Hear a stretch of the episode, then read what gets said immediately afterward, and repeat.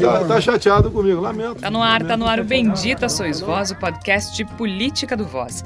O Voz é um portal de jornalismo independente, colaborativo e experimental. Acesse voz.social, voz com S.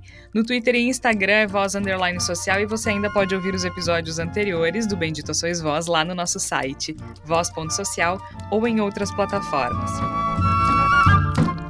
E já que você está nos ouvindo, que tal apoiar o jornalismo independente? Acesse voz.social ou catarse.me barra voz social.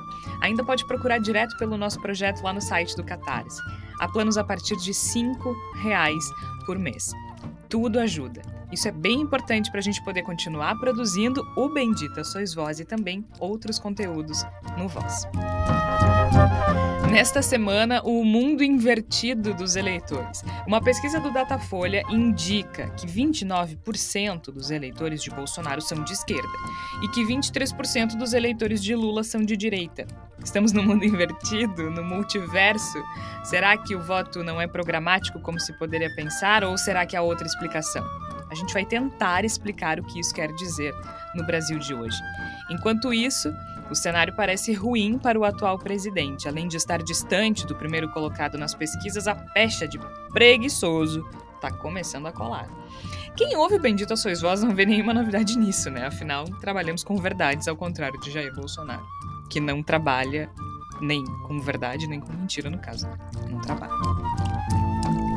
De todo modo, as coisas não parecem boas para ele. Além de ser taxado como preguiçoso, a venda de armas aumentou no Brasil e o governo decidiu usar o dinheiro destinado ao reajuste de servidores para reduzir o corte no orçamento, ou seja, o bloqueio orçamentário caiu de 8,2 bilhões de reais para 6,96 e a decisão sobre o reajuste ficou para o fim do mês. Será? Esse é o Bendita Sois Vós. Chega mais, eu sou Georgia Santos. Comigo estão Flávia Cunha, Igor Natush e Tércio Sacol. Flávia Cunha, seja muito bem-vinda. Obrigada, Georgia, Igor Tércio, nossos ouvintes. Pois é, tá tudo meio invertido nesse Brasil 2022, parece, né? Menos a pecha de Jair Bolsonaro ser vagabundo, que isso a gente já sabe há muito tempo, né?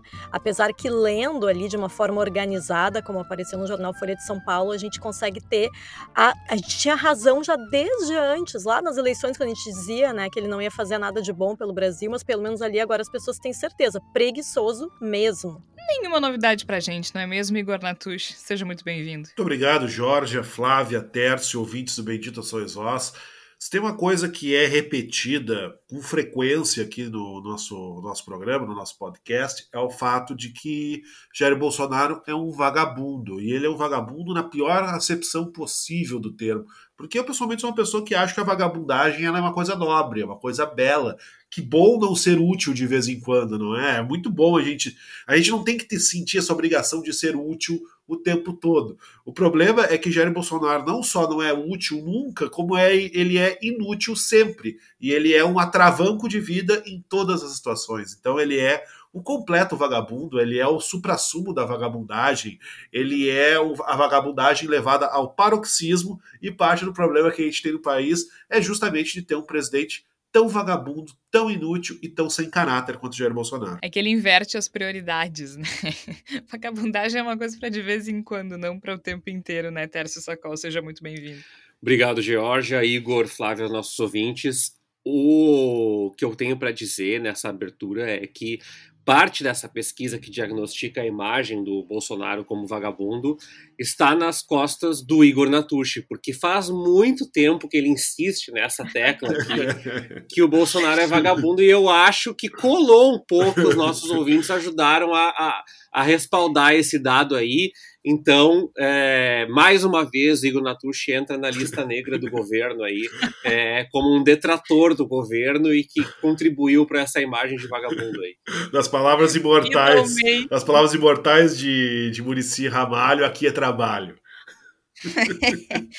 finalmente ouviram. Igor Natucha alerta há anos, há anos, sobre a vagabundagem do governo. Uh, esse não é o principal assunto do episódio, mas eu acho que a gente podia começar por aí, justamente porque, como diz o Tércio, né, é uma tendência lançada pelo Igor. O Igor, o Igor diz isso há muito tempo. Né? O Igor diz isso há muito tempo. Mas o mais interessante é que agora, Igor, a gente tem. É, a gente tem estatística, né? Não é mais uma opinião de um jornalista esquerdopata que nem Igor Natush, não é mesmo? Não é só um, um detrator do governo tentando mostrar Jair Bolsonaro como um presidente que não trabalha. Agora a gente tem dados, a gente tem números. Inclusive, a Folha de São Paulo publicou que é, a, a, publicação da Folha, na verdade, ela viralizou nas redes sociais, indicando que o presidente Jair Bolsonaro passa mais dias, enfim, passeando ou fazendo coisas não oficiais do que propriamente em agenda oficial, né, Igor? Pois é, Jorge, eu acho que a partir desses dados que foram colocados na, na, na roda nesses últimos dias, a gente pode muito mais concretude, com muito mais firmeza, afirmar o que já se sabia empiricamente, pelo menos desde a posse de Jair Bolsonaro, se não desde muito antes, né, de que nós estamos diante de um vagabundo na presidência do Brasil. E isso não é simplesmente uma questão uh, moral, uma questão do tipo, olha, como é ruim ter um presidente que trabalha pouco. Não, isso gera uma série de problemas terríveis para a nação. Né? Isso é uma coisa que que degrada o tecido político e a percepção pública a respeito da política de uma maneira muito negativa, muito pesada. E isso que eu nem estou falando nos efeitos práticos que a gente tem de um presidente que não trabalha, porque quem, quando não se trabalha, coisas não são feitas. E quando coisas não são feitas, a gente deixa de avançar em aspectos que são muito importantes para a coletividade. A gente tem um presidente que mais do que não fazer as coisas, ele gosta de ser visto não fazendo coisas. E isso eu acho que é parte do que explica o que a gente está vivendo nesse momento de colar, de ter colado na, ima na, na, imagem de Jair Bolsonaro essa peste de vagabundo. Por que será, né? Eu fico pensando por que, que as pessoas estão achando que Jair Bolsonaro é um vagabundo? Será que é por ele ser um vagabundo? É essa dúvida que fica, né? Mas assim, ele é um cara que gosta de ser visto andando de jet ski, que gosta de ser visto andando de moto sem capacete. Ele é um cara que gosta de ser visto em grandes aglomerações, apertando mão de fulano, botando criancinha no colo. Ou seja, ele não apenas é vagabundo, como ele gosta da vagabundagem, ele gosta de se associar com a vagabundagem. Então, isso também acaba afetando negativamente a sua imagem, mesmo que ele, na, na, cabeça dele, talvez imagine o contrário. Porque fica cada vez mais claro que sempre que Bolsonaro é visto, é agindo dentro da sua vocação natural, que é a de ser vagabundo.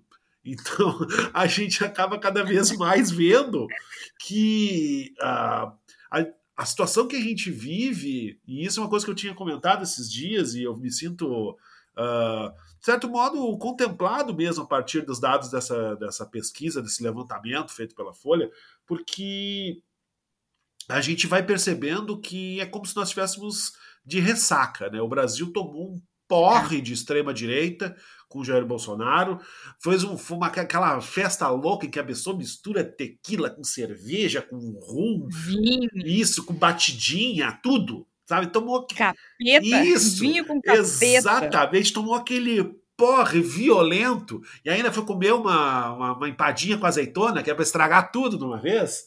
E aí agora tá na ressaca.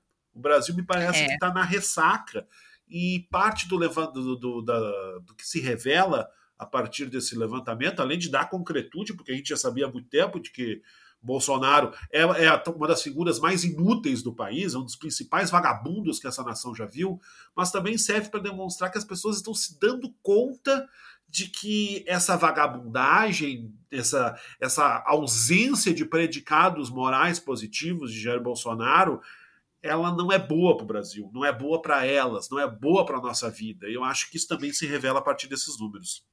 É, porque o que a gente tem na Folha de São Paulo é que o Bolsonaro ele enforca os dias úteis e faz do lazer uma rotina, né? Então, como a gente falou lá no início, não tem problema nenhum com a vagabundagem, desde que não seja uma rotina, né? E associado a isso, a gente tem um governo mal avaliado. Nossa, que surpresa!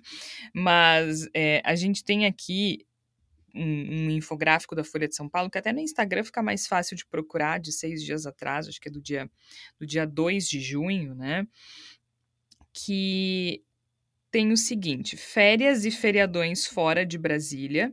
Ele foi uma vez para a Bahia, aí 11 vezes para o Forte dos Andradas, no Guarujá, em São Paulo, três vezes em Santa Catarina, Forte Marechal Luz, em São Francisco do Sul, e aí a gente tem assim, ó, férias e feriadões fora de Brasília em igual período do primeiro mandato de cada um dos últimos três presidentes. Lula, três vezes. Dilma, sete vezes. Bolsonaro, quinze vezes. Uh, dias com agenda só a partir das 12 horas, só a partir do meio-dia.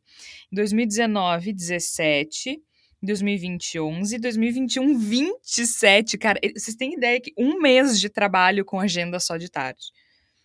2014 em 2022.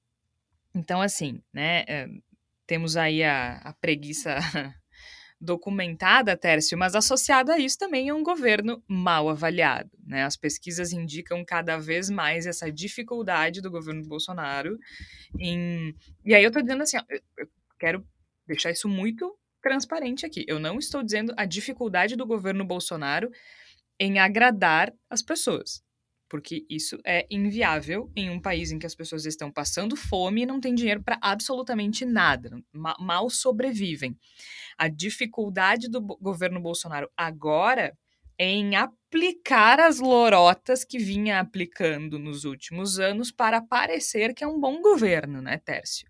Já começa a ter dificuldade com isso. Isso, Jorge. Como é que isso se materializa? Se materializa é, num contexto, numa realidade onde o governo é aquela figurinha do, do, do cascão que está acontecendo, o que está acontecendo, não sei, não sei. É, o governo está tentando várias estratégias para dizer, pelo amor de Deus, nós precisamos que não toda a população goste da gente, mas a gente precisa que pelo menos uma parcela maior goste da gente para que não haja o risco de o Lula vencer a eleição no primeiro turno. E a gente começa a perceber que aí uh, vem essas, esses debates sobre estado de calamidade e agora surge mais um subterfúgio político que é a ideia de que é, uma cartada eleitoral com um pacote de combustíveis, onde é, se dariam repasses bilionários para estados para que eles zerassem o ICMS sobre o diesel e o gás de cozinha e é, com pressão, segundo as, as apurações que chegam de Brasília, por parte é, da ala política. Porque nós já falamos aqui várias vezes, né, Jorge, que a ala política, o centrão, né, o dito centrão, que não deveria ter esse nome, ele tem interesses muito claros, que é vencer a eleição, que é poder político, que é poder econômico, e não está no horizonte desse centrão uma derrota eleitoral. Eles nunca perdem, né? Se, se o candidato deles perder, eles têm que ganhar de alguma forma. Então, essa estratégia é suicida e que provavelmente vai ter alguma dificuldade de passar, porque é, seria uma proposta de emenda à Constituição completamente confusa, sem dados, sem embasamento técnico, sem previsão de receita, sem é, é, uma estimativa do, do rombo fiscal que isso vai ter, dá um indicativo que o governo está dizendo assim: nós topamos qualquer coisa. Nós faremos qualquer coisa para que a população deixe de nos odiar e nós faremos qualquer coisa para ser vistos como alguém que trabalha. E nós vamos acabar discutindo isso ao longo do programa hoje. Eu acho que é uma coisa importante que é, tardou para a gente compreender de maneira mais coletiva que grande parte do eleitorado brasileiro não é programático. Ele lida com uh, uh, uh, as, as manifestações da vida real, né? Pouco morais, mas muito técnicas, muito práticas. Então, quando a gente fala dessa questão da vagabundagem, ela não estaria, na minha concepção, associada a um problema para a população brasileira se eventualmente a qualidade de vida das pessoas estivesse bem, se eventualmente as pessoas tivessem poder de compra, se eventualmente nós não estivéssemos disputando empregos de migalhas, porque é essa a realidade hoje do brasileiro. Nós temos é, pessoas é, com filas de empregos para empregos que, que remuneram menos que o salário mínimo. Então, a minha concepção, Jorge, que fica é, que encadeia, digamos assim, todos os assuntos do episódio de hoje é o governo vai dar várias cartadas que parecem malucas nos próximos meses. Agora, ou talvez a, a mais gritante seja essa, né? Essa, esse pacote ultra bilionário para financiar uh, os impostos sobre o diesel nos estados. Mas mesmo, mesmo que eventualmente uma cartada dessas desse certo, ainda tem que contar que isso tudo chegue na ponta final do combustível, que não é algo é, exequível, não é algo que se dê como certo. Então, a sensação que eu tenho é essa: é um governo que é, já jogou todas as suas cartas, deu um soco no colega do lado, pegou as cartas dele, está jogando as cartas dele e vai tentar fazer isso com todas as cartas do baralho para ver se cola o jogo.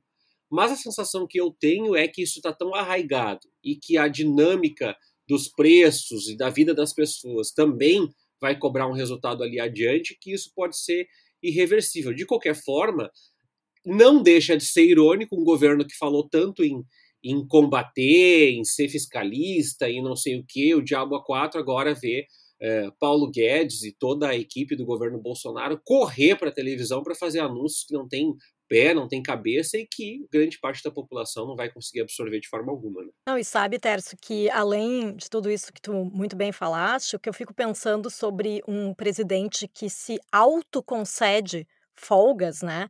Porque é importante dizer, né, que pelo levantamento ali da, da Folha de São Paulo, as folgas do, do Lula e da Dilma foram em feriadões, foram em momentos em que não tem muita coisa acontecendo. Ah, é ano novo, carnaval.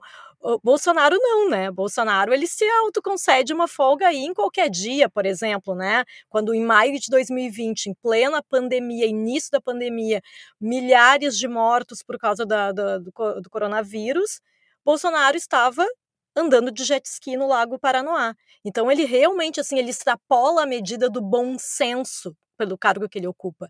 Né? E eu acho que além de vagabundo, falta muita autocrítica, né? Porque ele é muito hipócrita, porque daí no discurso dele, os professores é que são vagabundos, os artistas de ideologia de esquerda é que são vagabundos, os, os funcionários públicos é que são vagabundos amigo, você não trabalha nunca ou quase nunca, né? E aí vem dizer chamar os outros de vagabundo, né? Eu acho que é uma cara de pau imensa. E eu fico pensando que nesse momento que a gente está, né, de desse ano eleitoral, realmente vai ser muito difícil para os eleitores deles seguirem defendendo, né? Porque o governo não tem medidas efetivas. E, e cada vez mais essa imagem do Bolsonaro como um presidente que não trabalha, né? E eu não sei se vocês concordam comigo, mas eu acho que deveria existir alguma punição para um presidente que é declarado assim que não que tantos dias não trabalha, que não tem agenda oficial, que não faz, não, não, não, não age de acordo com o cargo que ocupa, né? Acho que a Constituição, né, lá em 88, ninguém imaginou que teria um presidente tão cara de pau que claramente aparecer tão vagabundo e não, sem nem disfarçar, né? Porque deveria ter algum tipo de punição, certamente. Qualquer servidor público ou servidor da área privada seria punido de alguma maneira, menos Bolsonaro, né? Espero que seja punido nas urnas, ao menos. Tomara, né? O que estamos todos esperando. Aliás, é, é essa lembrança que a Flávia trouxe, porque assim. tem algumas frases da matéria em específico da Folha que eu acho que vale a pena a gente falar porque em três anos e cinco meses de governo, né, que foi o levantamento, foi em maio, o presidente Jair Bolsonaro aproveitou então uma série de feriadões, folgas autoconcedidas, eu gostei dessa, né, as folgas autoconcedidas e dias de expediente normal para converter em lazer. Ou, e aí tem uma coisa interessante, lazer ou praticar atividades sem relação exata com o cargo que ocupa. Então, o que, que isso significa? Significa que a gente não está falando só de um dia que ele resolveu não trabalhar e foi para a praia. A gente está falando de motociata, a gente está falando de. Como é que é? Lancha ciata. Na, na, na matéria da Folha tinha até jeguiata. Eu, eu confesso que amei. Né? Entra na lista lá do Tororó de palavras que passarei a usar. Então, uh, temporadas né, nos litorais paulista, catarinense e baiano, foi para jogo de futebol, então motociata, cavalgada, jeguiata, lancha ciata, enfim. E tem um, uma ponderação de um cientista político da Universidade de Brasília, que eu achei interessante, que é o professor de ciência política na UNB, o Frederico Bertolini, que ele diz que, na visão dele, presidentes da República estão trabalhando o tempo todo porque são figuras de representação política. Então, quando Bolsonaro está andando de jet ski, ele não está tirando folga, ele está ocupando espaço público, sinalizando para o eleitor dele que é o que ele faz o tempo todo, né? Um, como se que ele não pode ser comparado ao administrador de uma empresa como se fosse alguém que tem que ter uma rotina de trabalho, uma agenda lotada e tudo mais. Eu, eu concordo com relação a isso, né? Eu, eu, eu entendo isso. Acho que não, não existe folga de verdade para um presidente da República. A questão é que a gente está afundado no chorume nesse país. Né? As pessoas estão com fome, as pessoas estão sem emprego, enquanto o presidente está tá andando de lancha. Então, se ele tá o tempo todo representando, se ele não tem folga e o tempo todo ele, ele é uma figura de representação política, e eu concordo com essa avaliação, ele também tem que ter cuidado com aquilo que ele representa. Porque, por exemplo, em 2020, ele foi passear de jet ski lá no Lago Paranoá, em Brasília, no mesmo dia em que o Brasil superava a barreira de 10 mil mortos pela Covid. Hoje são 660 né? Uh, naquele dia, a cúpula, as, as cúpulas né, do legislativo e do judiciário decretaram luto. O chefe do executivo estava andando de jet ski. Então, se, se, não, se ele trabalha o tempo todo, se não tem folga, se o que importa é essa representação política, ele também não está sabendo fazer isso né? Ele também não está sabendo fazer isso. E quando a gente falou também que é um governo mal avaliado, a gente está falando de, de acordo com o Datafolha, que a gente vai citar na próxima no próximo bloco, né? Uh, 48% da população reprovam a gestão de Bolsonaro. Isso não é pouco. Isso não é pouco, né?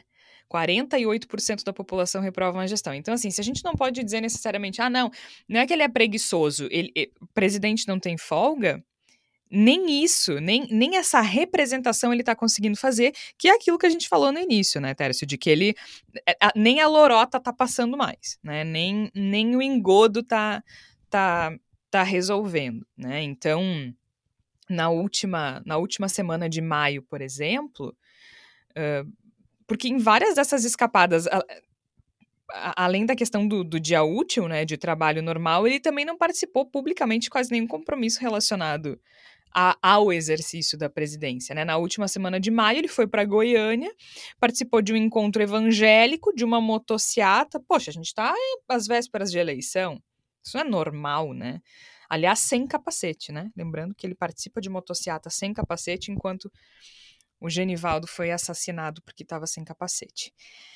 Agora, o Datafolha também traz outras questões, né, Igor? Além do fato de que 48% das pessoas reprovam o governo Bolsonaro, o Datafolha traz uma questão curiosa, no mínimo. Que é como se fosse o mundo, já que Stranger Things uh, tá bombando aí essa semana, é, o Datafolha traz uma espécie de mundo invertido dos eleitores brasileiros. Em que 27, 29, desculpa, 29% dos eleitores de Bolsonaro são de esquerda e 23% dos eleitores de Lula são de direita. Claro que aí a gente tem que só que fazer uma né, uma ponderação que é assim: direita é, uh, no caso do Lula, né, os 20, 23%, 19% centro-direita, 4% direita, e no caso de Bolsonaro, que eu particularmente acho mais surpreendente, porque afinal de contas, se tu for de direita e for democrata, democrático, o voto no Lula deveria ser óbvio, né? Pelo menos no segundo turno. Já no caso do Bolsonaro, 33% centro de. Uh, 22%, desculpa, centro-esquerda e 7% esquerda. Esse eu acho um pouco mais confuso. Eu quero ouvir vocês. Eu tenho uma tese, mas eu quero ouvir vocês primeiro. Igor. Esses são números que causam uma, até um desconforto, né? Para a gente poder fazer um comentário, porque eles vão são totalmente contraintuitivos, né? Eles vão contra, totalmente contra o que seria natural imaginar envolvendo uma figura como o Jair Bolsonaro, em especial, mas também o Lula, né? Eu acho que então, acho que nós estamos diante de uma demonstração de como o, o eleitor brasileiro pensa. Né? A gente tende a fazer uma análise muito voltada para questões programáticas, para questões que envolvem uh, pensamento político, né, ideário político, e me parece que não é muito assim que o eleitor brasileiro pensa de modo geral. O eleitor brasileiro é, em sua maioria, ele não é que ele seja alheio à política, mas ele não é interessado nas estruturas partidárias, nas articulações partidárias, até pouco antes da eleição. Né? Ele, ele vive a política a partir de, uma, de, um, de, um, de um sentimento mais concreto, mais intuitivo, de acordo com o, o, de quanto dinheiro sobra no fim do mês, se consegue pagar as contas, se a rua está asfaltada, se ele se sente seguro. É, é, é, ele vivencia a política muito a partir dessa, dessas esferas e não tanto a partir do que a gente costuma discutir aqui em todos os lugares, que é as movimentações dentro da, do, do universo político-partidário, da política institucional. E eu noto que isso se reflete muito no modo como a gente decide em quem vai votar. Eu acho que chegar e dizer que o voto em Jair Bolsonaro em 2018 foi um voto uh, ausente de, de ideologia política seria seria totalmente equivocado, seria inclusive uma coisa contrária ao que a gente tem verificado nos anos posteriores mas também não dá para dizer que seja um voto puramente ideológico, que seja um voto que se estruturou a partir de uma concordância ideológica com o Rogério Bolsonaro pura e simples. Acho que se trabalhou com questões muito mais simbólicas, se trabalhou com a o, o, desencanto com as esferas tradicionais da política, com o sentimento de que Bolsonaro, mesmo sendo um parasita da política desde sempre, conseguiu vender a imagem de que ele era uma figura de fora, e a partir daí ele seria alguém que estaria. Uh, com, com, condições de agir politicamente de uma forma diferente por não pertencer àquele universo, isso se aplica também ao Lula. Eu acho que há muito voto ideológico no Lula, muito voto de pessoas que concordam com o que o Lula propõe politicamente, mas também é um voto saudosista, um voto que se que associa com o passado, do qual se podia comprar um botijão de gás sem deixar um décimo do salário né, do mês dele.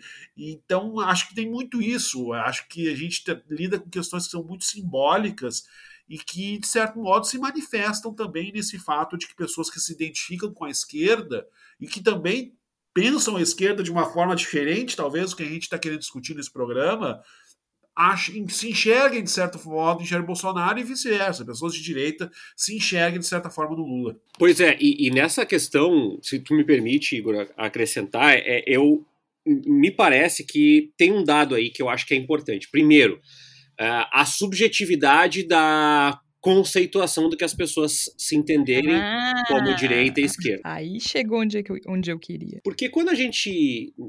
Se tu fizer uma pesquisa, vamos pegar assim, ah, o meio acadêmico, né? Que é onde eu acabo circulando um pouco. Se tu perguntar na faculdade de Direito, o que é ser de esquerda e direita, na faculdade de comunicação e na faculdade de ciências sociais, cada um tem uma concepção do que, que é esquerda e do que, que é direita, né? Para mim, a melhor referência, eu já falei essa história aqui, tô parecendo aqueles velhos que repetem história, do rapaz que veio montar o, o meu hack, e, e, montou bem, porque durou muito, muitos anos, até agora eu uso ele, é, lá no outro apartamento que eu morava. Ele começou a falar, e não tinha eleição ainda, estava bem longe disso acontecer, e ele começou a falar, e ele começou a dizer que a chapa, aí a frase dele foi, a chapa ideal para mim seria Lula presidente e Bolsonaro vice. Como é que a gente define uma pessoa dessas no espectro político e ideológico brasileiro, né?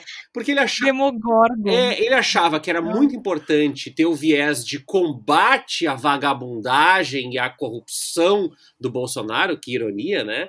E também a política de apoio aos pobres que o Lula encampava. É um progressista reacionário. É, né? Então. Maravilha, gente. Então, é, a gente fala muito em jabuticaba, né?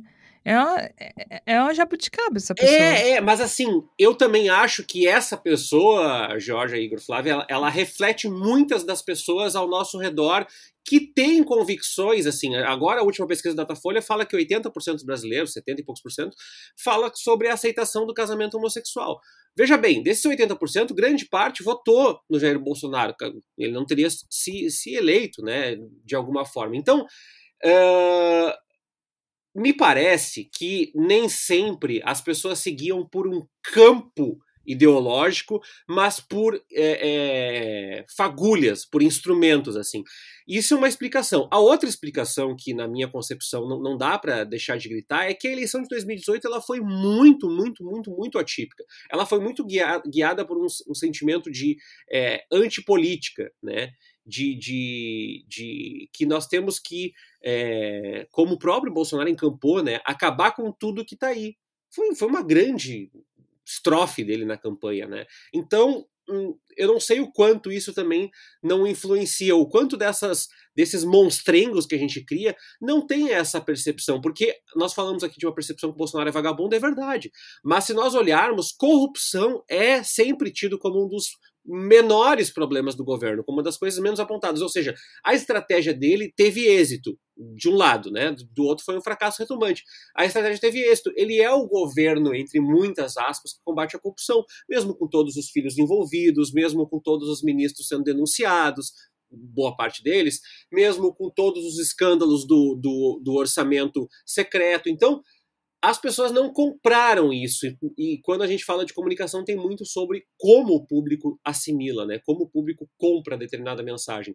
Então, para mim, isso tudo é uma maçaroca, difícil de entender, mas também é importante que nós entendamos, porque é, essa maçaroca é basicamente o que constitui o nosso cotidiano, a maneira que o nosso cotidiano se construi. Então, o cara que montou o meu hack é bizarro, é bizarro, mas eu já conversei com gente fortemente é, é, dominadora dos espectros técnicos políticos da, da, ciência política, das ciências sociais, das ciências jurídicas, que deu voto para o PC do B, pro, pro, pro PSOL e pro é, é, é MDB, pro Bolsonaro na mesma eleição do ano, quatro anos atrás. Ou seja, essas coisas estão muito mais é, prementes, muito mais lógicas na cabeça das pessoas do que a gente pode pressupor com a análise, porque a conversa, o diálogo das pessoas percebe que elas acabam abraçando, né? Ah, eu voto no deputado tal porque ele tem uma luta animal muito importante, mas eu voto na deputada tal socialista porque ela é uma mulher será que as pessoas conseguem conectar que uma coisa combate a outra de alguma forma, né?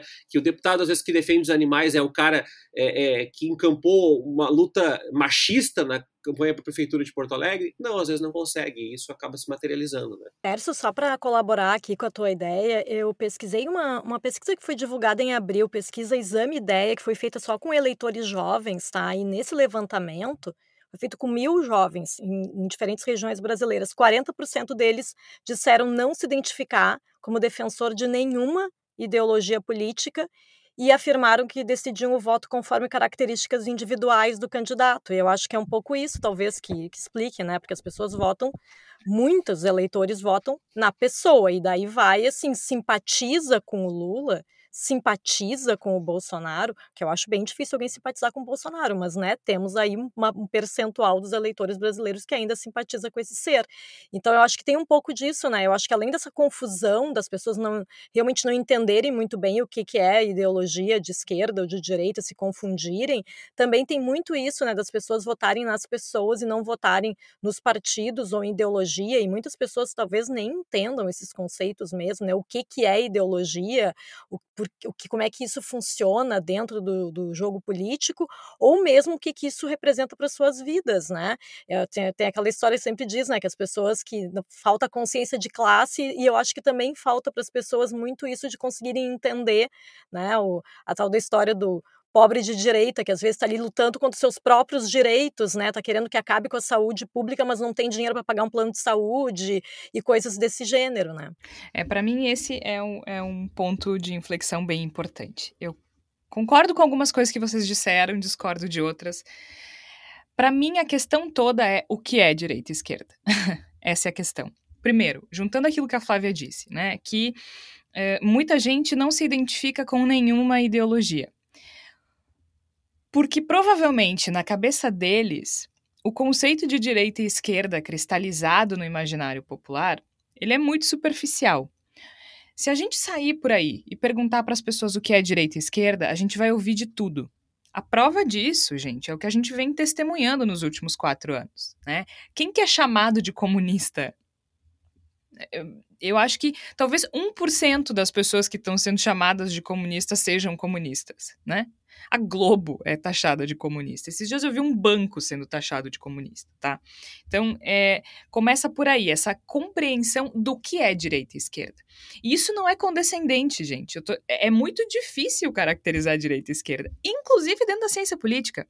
Sempre que a gente vai ver um artigo da ciência política, ou mesmo da sociologia, antropologia, que a gente fala de direita e esquerda, a gente tem que deixar muito específico na abertura desse artigo o que que a gente está entendendo ali por direita e esquerda.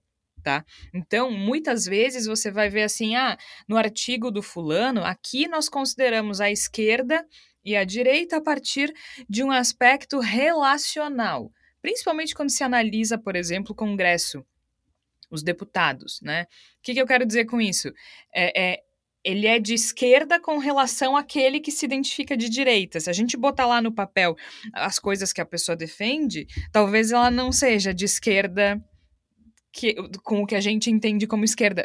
É, é, é confuso mesmo, entende? É confuso para quem explica. Se você perguntar para um cientista político o que é direita e esquerda, vão se passar horas tentando explicar alguma coisa. A gente pode ir lá para a história, lá atrás, né? Se sentava à esquerda, à direita. A gente pode a gente pode pensar a partir da, da, do marxismo, a gente pode pensar a partir da Revolução Russa, a gente pode pensar numa série de, de entroncamentos que explicam o que é direita e esquerda, e dentro da direita e esquerda, quais são as linhas, né? Se eu sou liberal, eu posso ser liberal e ser de esquerda?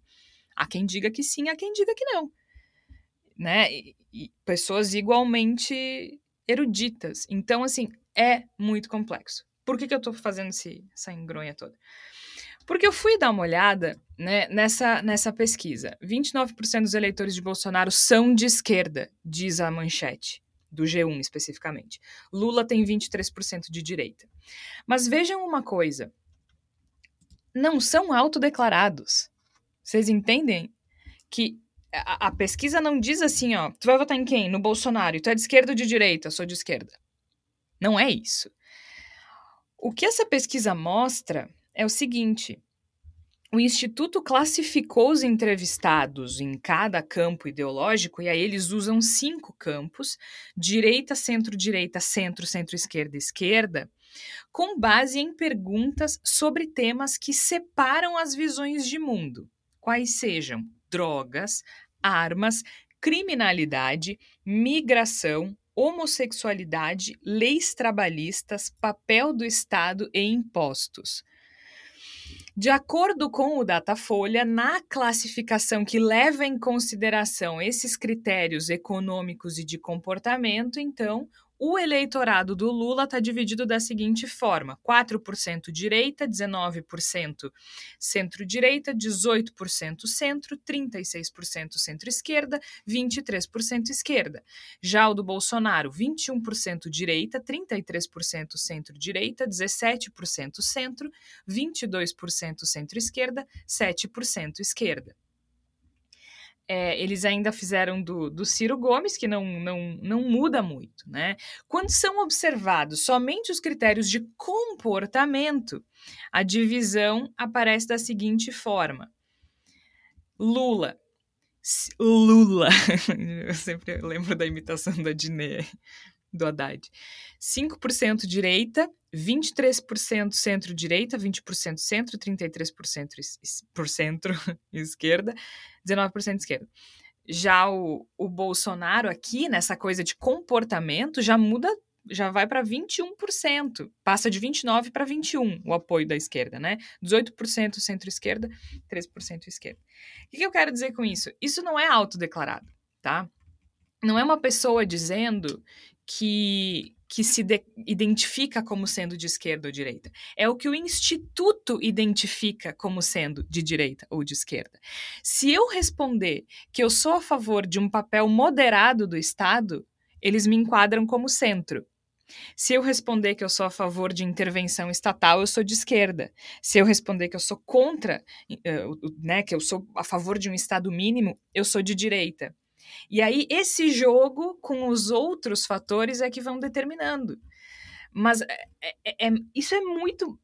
assim, dividir quem é de direita e esquerda é muito mais complexo do que essas visões de mundo. Drogas, por exemplo. Eu queria muito entender, por exemplo, quem responde que é a favor da descriminalização das drogas. É de direita ou é de esquerda? Porque isso é clássico do liberalismo, que é acomodado no centro-direita ou direita.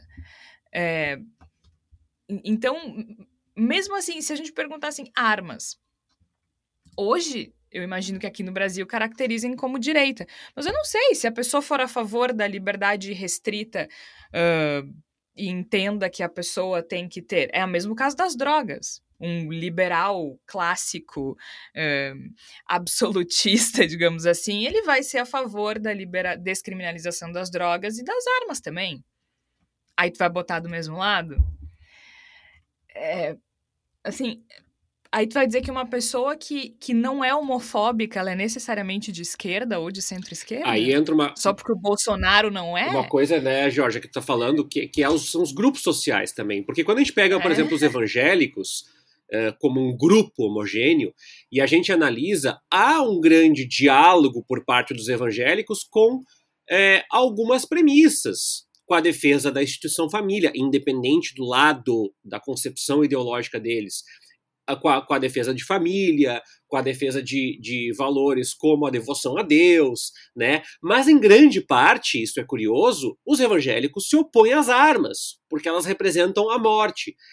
Em contrapartida, grande parte dos evangélicos votam em Jair Bolsonaro. O que, que isso quer dizer? Quer dizer é o que tu colocaste agora, que muitos evangélicos destinaram seu voto para Jair Bolsonaro, ainda que do ponto de vista das armas tenham uma visão é, de contraponto. Isso está materializado, tem pesquisas jornalísticas. A BBC fez uma matéria recentemente, quem é o leitor do Bolsonaro, e, e, a, e a leitora dá um depoimento dizendo exatamente isso. Não me coloco a favor das armas, mas Jair Bolsonaro é o defensor da instituição família. Ou seja, é. É, é, é, é, complexo dizer isso, ao mesmo tempo que eu vou, vou fazer um voto de desconfiança na tua fala, de dizer que o Instituto acaba sendo arbitrário, mas faz uma escolha para metodológica, não, né, de alguma forma. Perfeito. Não, é, é, eu só quero. O que eu quero dizer assim, eu não estou questionando o instituto nem o método. Eu só quero que a gente entenda que é este o método, né? Que eu acho muito. É, eu diria que o meu problema não é nem com o instituto, é com as manchetes das, dos veículos de comunicação. Eu acho muito complicado tu dizer 29% dos eleitores de Bolsonaro são de esquerda. Porque é, é, é é arbitrário, né? É de acordo com aquela pesquisa, com aqueles critérios que determinam que ser de direita ou esquerda é algo mensurável a partir de X questões sobre X coisas sabe? É muito, é muito específico. Eu, eu gosto de pensar assim, ó, vamos, vamos pensar, por exemplo, num movimento muito famoso, muito importante durante o período de democratização do Brasil, que é o movimento da teologia da libertação, com raízes, assim, eh, eh, nos movimentos eclesiais de base, com raízes no movimento sem terra, né? É, um movimento dentro da Igreja Católica, por isso que eu digo eclesiais de base. É muito pouco provável que dentro dos grupos dos movimentos eclesiais de base, a gente encontre pessoas que sejam, desculpa, a gente encontre pessoas que sejam a favor da descriminalização do aborto, por exemplo, que com certeza é, é, é, é visto de fora como uma defesa de grupos de esquerda, que pode ser claramente uma pauta defendida por grupos liberais à direita. Vocês entendem o que eu quero dizer? É, é, muito, é muito complexo eu dizer o eleitor tal é de esquerda é, a, partir de determinados critérios. Ah, bom, mas esses critérios são cruzados. Tudo bem, são cruzados, mas assim. É, tanto que há. É, é, tão complexo que há autores que defendem que esses conceitos de esquerda e direita mudam de país para país. E não é difícil observar bom, isso, o, né? O, quando a gente o, vê sobre as eleições fora daqui. O PCO, que é um partido que se posiciona à esquerda, Partido da Causa Operária, ele fez um, uma postagem recentemente defendendo o fim do TSE, do Ministério Público, do STF, da Câmara, do Senado, sei lá, defendeu o fim de todas as instituições porque ele entende que são instituições burguesas que se contrapõem ao poder operário. Veja, é um partido de esquerda, em tese, mas que defende o, o, apelo às armas e fortemente defende o Jair Bolsonaro em várias das suas convicções, posições, inclusive a soltura do Daniel Silveira. É, é, é complicado colocar, mas é, também, como só para com, complementar o que tu está falando, Jorge, se a gente for para o espectro só do campo econômico, a gente já vai encontrar nuances que eventualmente a discussão da ciência política não contempla. Porque dentro da esquerda existe uma visão desenvolvimentista, mas que não é a única de Estado, se a gente for pegar pela, pela ótica Sim. marxista. Então, quando a gente olha para o Ciro, o Ciro é um candidato de esquerda, olha, do ponto de vista econômico, legítimo, sim, mas não é a única visão de esquerda, não é a única perspectiva de esquerda. E aí há um problema, porque a gente tem no Brasil, em grande parte, eu falar do senso comum, não do meio acadêmico, se apropriado das visões que a gente compra, né? Dizer assim, ah, mas o Putin é esquerda. Sim, se a gente remeter à União Soviética. Mas qual é a direita da Rússia? Se o Putin é esquerda, o que, que sobra para ter um candidato de direita na Rússia, né? É, é, é, além de ser complicado, é, é, complicado porque a gente simplesmente gosta muito de, export, de importar essas visões e colocar na caixinha, só que nem sempre dá, né? Exato. né? A Kirchner, para mim, é o melhor exemplo, né? A Kirchner é o quê? Olha, a Kirchner é a Kirchner, como dizem os argentinos, é exatamente isso. Porque eu, eu, o que eu quero dizer assim, eu acho super interessante a gente analisar esse fenômeno e eu acho também que a gente tem que ter consciência, por exemplo, de que é, uh, dessas nuances, né? O que vocês falaram no início para mim é super importante no sentido de que a gente, as pessoas nem, nem sempre pensam, né? Nem sempre fazem um voto programático, nem sempre pensam na ideologia política na hora de votar. Elas estão mais preocupadas com problemas urgentes. Elas precisam comer, elas precisam, né? Muito embora com uma educação política a gente perceba que tudo está associado. Mas eu também acho que a gente tem que ter um cuidado para dizer 30% das pessoas que votam no Bolsonaro são de esquerda. Porque elas não se dizem de esquerda, e se a gente botar tudo no papel, provavelmente não são, não enxergam o mundo dessa forma. Há ali nuances que podem ser confundidas. Então, eu só acho que a gente precisa ter um pouco de cuidado, né? Não, não é um mundo invertido, não tem 30% dos brasileiros de esquerda votando no Bolsonaro. E sim 30% das pessoas que votam no Bolsonaro compartilham com algumas questões que se espera da esquerda. Eu acho que seria algo mais adequado, muito embora uma péssima manchete, não é mesmo? É, não ia vender muito jornal. Não, não ia, não ia, não ia. Gente, vamos encerrando por aqui. Tá na hora da nossa palavra da salvação. Flávia Cunha, o que é que tu tens pra gente hoje? Eu vou sugerir uma música, Georgia. Na verdade, ela até conversa mais com o nosso episódio anterior. Não é Fui no Tororó, apesar de ter sido a música que eu saí da cabeça de tanto que tu falaste do, do Tororó da Anitta. O nome da música é O Rei da Mamata, do Zé Cabaleiro, em que ele fala. É uma música do ano passado que é uma crítica muito bem humorada, é um chorinho que ele, que ele compôs, uh, fala, se dirigindo aos eleitores que, que são acham que os artistas de esquerda são vagabundos, né? Então ele seria o rei da mamata. Dizem por aí que eu sou o rei da mamata, caçador de patrocínios comunista esquerdopata. E aí depois mais adiante uh, ele fala aqui: você, por sua vez, se dirigindo a esse eleitor aí que acha que os uh, artistas de esquerda são vagabundos, você, por sua vez, se orgulhando da bravata de ser apoiador de um imbecil sociopata, Requenguela Mequetrefe. É uma, é uma música muito legal, está tá disponível no YouTube e é só, menos de dois minutos para a gente alegrar o dia. Muito bom, eu adoro o Zé Cabaleiro, sempre uma boa lembrança. Tércio, tem algo pra gente? Eu tenho uma música, mas não tem nada a ver com o programa. Ai, como vocês estão musicais, gente? Não, não é uma, é uma música de eu, 10 segundos. Eu acho que eu, eu sei qual é, e aliás, Tércio, eu não vou te furar, mas o Igor e a Flávia não conheciam. Então, enquanto a gente te esperava para gravar o episódio neste dia 7 de junho, eu coloquei para eles ouvirem. Eu mandei pro grupo. Esse é o melhor momento da internet dos últimos tempos e eu quero muito compartilhar com os ouvintes. É um, eu, eu achei no Twitter, mas já vi que tem no YouTube, tem no Instagram e tal. É um vídeo, para quem não sabe como procurar, procura como Laula, tá? É Laura, só que troca o R pelo L. É uma menina de 5 é anos, sei lá, 4 anos, 5 anos, no Rio de Janeiro, que tá numa apresentação E ela é toda meiga, toda querida, assim. Eu vou tentar encenar. E ela tá lá, tem no fundo lá, a Prefeitura do Rio de Janeiro, e ela fala: Oi, eu sou a Laula, eu vou cantar a música da baleia. E todo mundo, ó, oh, que bonitinha, não sei o que. Daqui a pouco, essa menina abre a voz e ela a baleia. E ela começa a cantar num tons de soprano a música da baleia, que é uma coisa inacreditável e aquele vídeo é viciante para quem puder. Depois a Laura deu entrevista lá para repórter, falou, mas ela é uma menina fofa, incrível, e eu achei tão legal, tão legal, porque é, foi tão espontâneo, né? A gente perde tanta espontaneidade na internet que quando as coisas espontâneas acontecem mesmo é legal. Eu sei que não tem nada a ver com o programa, mas foi o momento áureo da minha semana na internet, esse vídeo da Laula cantando a música da baleia. Aliás, essa música, ela gruda na cabeça. Ah, eu vou colocar aqui, vai, eu vou colocar a, a Laula cantando a baleia. Aliás, eu não vou usar a nossa trilha original do Gustavo Finkler hoje. Encerraremos o Bendita Sois Vós com Laula e a baleia, porque é a melhor coisa que eu vi. Eu volto para me animar, entendeu?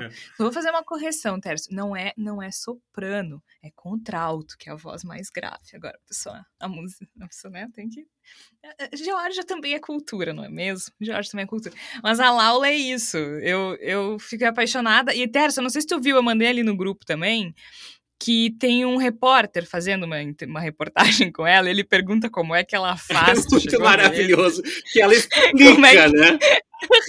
e ela fala com uma vozinha assim: Não, você põe a mão assim. Oh! é perfeito. É perfeito, gente, sério. Então é isso, Bendita Sois Vós vai ficando por aqui. A gente volta na semana que vem, sempre às 5 horas da tarde. Eu sou Georgia Santos. Participaram a Flávia Cunha, o Igor Natucci, o Tércio Sacol. E agora você fica com a Laula e a baleia, que é amiga da Celeia. Até semana que vem. Eu sou a Laura. Eu vou cantar surtamente minha é três certinho. Eu vou contar a baleia a baleia, a baleia